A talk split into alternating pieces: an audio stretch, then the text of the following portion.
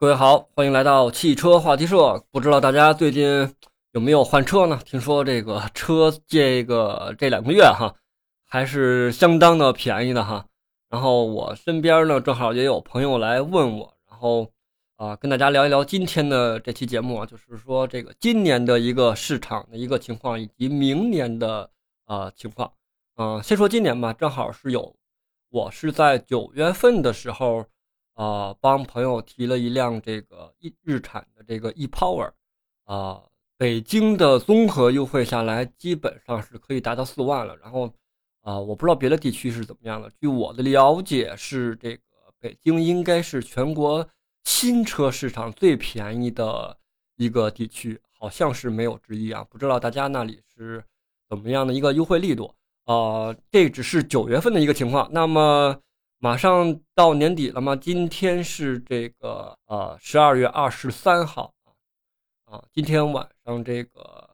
蔚来也要发布它的这个最新的旗舰哈 ET 九。转过头来再聊现在的市场情况，就是啊整个车市的一个情况，那是只能用一个字儿形容，那就是惨。如果说前几年还能算得上是这个车市寒冬的话哈。啊，这个疫情过后的第一年，只能说是已经跌到了这个 冰河世纪的一个状态了哈。各家都在降价促销打折，然后啊，很多的原因都是为了这个卷，整个市场是处于一个特别卷的状态啊。这就让我想起了这个当年的这个凯迪拉克 ATS-L 这款车，我记得是在一八年的时候可以做到十七八万的一个价格。哈，这个现在，呃，整个一个车市又 大概是过渡到了这个一个情况嘛。现阶段，如果大家还没有买车的话啊，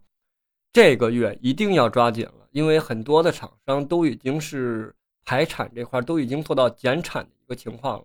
优惠力度啊，越往后可能不会像月初或者是前两个月那么的呃有那么大的一个优惠了哈。所以大家没买车的一定要抓紧。然后我的朋友问我的问题是比较尖锐的，我是这么回答的。他问我是，啊，你知道今年的这个车啊，是一个女生。她说的是，你知道今年的的这个车，呃，还能再便宜吗？这是第一个问题。第二是，它有明年便宜吗？明年会不会更便宜？这个问题，我想搁在每个人身上都是一个比较，呃，很难回答的一个问题吧。我是这么说的，我是说的话，如果是你是不着急的话，那就可以等。但是明年的情况确实是不好说，有可能还会涨价。嗯，他听到这里就不是很理解了。明年的话，像很有呃很多的汽车厂商都会做一个比较理性的一个销量目标吧。你像长城也好，吉利也好，主要这些啊，比亚迪也好。啊，主要这些自主品牌，它包甚至是这个合资品牌，它都会对明年的销量预期做一个调整，因为今年已经很多车企已经调下调了这个销量目标了哈。啊，就怕明年其实卖不动，明年的话一定会更加的理性，更加理性也就导致了它的这个产能不会那么的过剩。呃，说到产能过剩呢，我这边有一个这个啊，有一份数据啊。也是，就是我想表达的我的一个观点，就是车为什么越来越难卖的一个原因之一，啊，就是说这个根据这公安部这个数据统计啊，就是在今年的九月底的时候，截止到今年的九月底，全国的机动车保有量已经达到了一个四点三亿辆的一个规模，什么概念呢？咱们一共是十四十四亿多人，机动车就保有量就达到四点三亿人。漂亮的一组数据，也显示了咱们这个咱们这块的一个消费能力吧。但是，呃，从这么多年的一个情况来看的话，呃，市场这方面的销量始终是处于一个呃稳步增长的一个状态。但是我始终是认为是已经变成接近了这个。白热化的一个状态，也就是说趋于饱和的一个状态了。大家其实并不需要那么多车，也不需要每年都换新车，所以这是车卖不动的一个主要原因。然后另一个卖不动的主要原因就是这个整个行业的一个层面了啊。像我今年就是在月初的时候问了和十几个朋友一块聊天嘛，然后聊了聊各家的一个媒体业的一个状况啊，呃，不管是大的这个垂直的媒体，还是小的自媒体、小型规模的这些公司也好，或者是大公司也好，他们都面临的一个问题就是基本上快倒闭，或者说是已经倒闭了。这个不是危言耸听，这个也不是一个。呃，这也不是一个片面的一个现象，它就是一个普遍的现象存在。为什么媒体业不好干了？因为车卖不动了，这是最主要的。车卖不动了，然后我前两天又看了一眼新闻，国外的一些呃零部件供应商也在裁员，车企在裁员，因为车卖不动了，车企在裁员，然后导致了零部件的这个呃供应商也在裁员，因为需要需不需要不了那么多的一个零配件了嘛。啊，最主要的有这个大陆，还有采埃孚，还有博世这些一流的这个啊配件供应商，他们都在国外的这些企业都在裁员，甚至有些是在背地里默默的裁员，包括车企这方面也是。你像前阵子我看了一个新闻，是关于这个上汽大众的一个消息啊，上汽大众的这个捷达这个车型导致啊给经销商返点的1.8亿的一个返点的一个款。始终是给不到经销商，连大众都是这么一个状态，可想而知了。像结合以上因素来说的话，就是主机厂卖不出去车了，然后零配件供应商去裁员，媒体行业去裁员去倒闭。这个媒体这块是主要吃的就是厂家的饭嘛，厂家不给投放了以后，投放是一方面，然后另外一方面就是这个拖欠的这个。回款的问题，因为你想知道，你要知道，开一家公司没有稳定持续的资金流，呃，是很难存活的。尤其是在这个紧要的一个关关关口啊，就是在疫情过后的第一年，啊，很多媒体已经撑不下去了，包括我。你像我经常出活动，以前能碰到很多熟人，现在基本上也都碰不到了。为什么？呃，可能是大概率是公司倒闭了吧，应该是。啊，另外就是主要就是消费疲软嘛，然后经济这块的确实也不是特别好，啊，大家首先要不没有工作，要不然收入骤减，对吧？啊，都会对这个，尤其汽车对于咱们来说是一个非常重要的，搁现在依然是非常重要的。所以这个买不买车，你像我吧，本来我是打算今年换车的，因为我的车也开了有十年了嘛，我本来是想借着这波优惠，呃，抄个底。嗯，换个车，但是一看市场的情况，还是算了吧。然后有钱还是存在银行里，我个人觉得是比较安全的。如果因为每个人的这个因素不一样嘛，呃，如果你目前需要呃换一辆车的话，我建我的建议是，今年趁如果合优惠力度合适的话啊，像很多豪华品牌都是降十万的一个力度了，很普遍了已经。今年买车，注意，今年买车，明年上牌。如果你今年买完车以后上完牌了以后，这个是一个二三年的车，对于你以后的这个保值率来说是有很大的一个影响的。一定要是今年，因为马上就要过年了嘛，马上到年关了嘛，呃，十二月底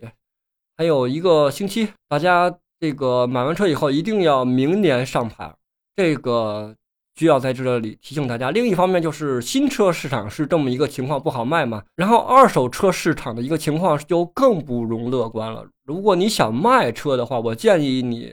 再多开两年再看看吧，或者说多开一年，你看看明年的呃下半年会不会有一些市场的一个反弹，能把你的车能够卖到一个比较合理的一个一个价格。据我所知的话，今年二手车的整体的这个收车价都是非常低的，尤其你现在这个时候去卖二手车卖车的话，因为它要过渡到明年才能去卖嘛，谁也预测不了明年的一个形势，所以大家一定要做好心理准备。呃，如果不是刚需的话，呃，自己的车能开的话，还是开一年看看情况，然后再卖吧。呃，价格比较坚挺的依依然是日系品牌，这是这么一个。二手车的一个市场，我了解的一个呃情况，呃，另外就是你看很多的车已经卷到什么样子了？极客还有这个吉利，极客的零零七，还有吉利的这个呃银河 E 八这两款车，还有比亚迪的这个包括未来的这个 ET 九都是在今年年底要重重量发布的，然后卷的就是明年。那么明年会是什么一个情况呢？明年的话，呃，你看之前两年是主打这个什么 L 二点五、L 二点五加、L 二点五加加级的辅助驾驶啊，卷这个辅助驾驶的这么一个，前两年是这么一个状态，今年卷的是这个混动。嗯，不少品牌都已经做出了这个自家的混动这个车型了，包括我前阵子试驾的这个吉利的这个星越 L 这款车的一个啊混动版，这个都是根据啊政策去走，政策走向的去走的。然后，如果大家对，如果你想买一台混动的车型，那么我建议可以等等明年，明年会有很多的混动车型推出，然后包括明年。前不久，蔚来宣布了这个对外合作换电的这个消息啊，然后紧跟着工信部在前两天，呃，出台了一个二零二四的一个支持换电产业发展的一个政策。明年的话，一定会大力扶持换电产业，也就也就是说，很多的品牌，不管是长安也好，或者是呃吉利也好，或者是任何一个呃别的厂家吧，小鹏也好，他们都有可能推出这个。换电车型，如果你觉得换电对于你来说使用的话会比较方便的话，那么在明年的时候多，呃多多关注一下这个换电行业的一个变化跟那个产业变局，明年一定会迎来一个新的啊发展的一个里程碑的一个阶段吧。另外就是明年会做很多车企，包括已经现在有很多车企在做出口了，明年出口。汽车出口是一个很大的一个点，大家也都会做出口。你像现在目前我了解到的，奇瑞应该是出口量是第一的，然后下面就是有一些包括名爵 MG 啊，还有这个长城啊，他们都会在泰国或者是东南亚地区啊，或者是罗俄罗斯地区去做这些出口的一个策略，出口的一个策略。然后，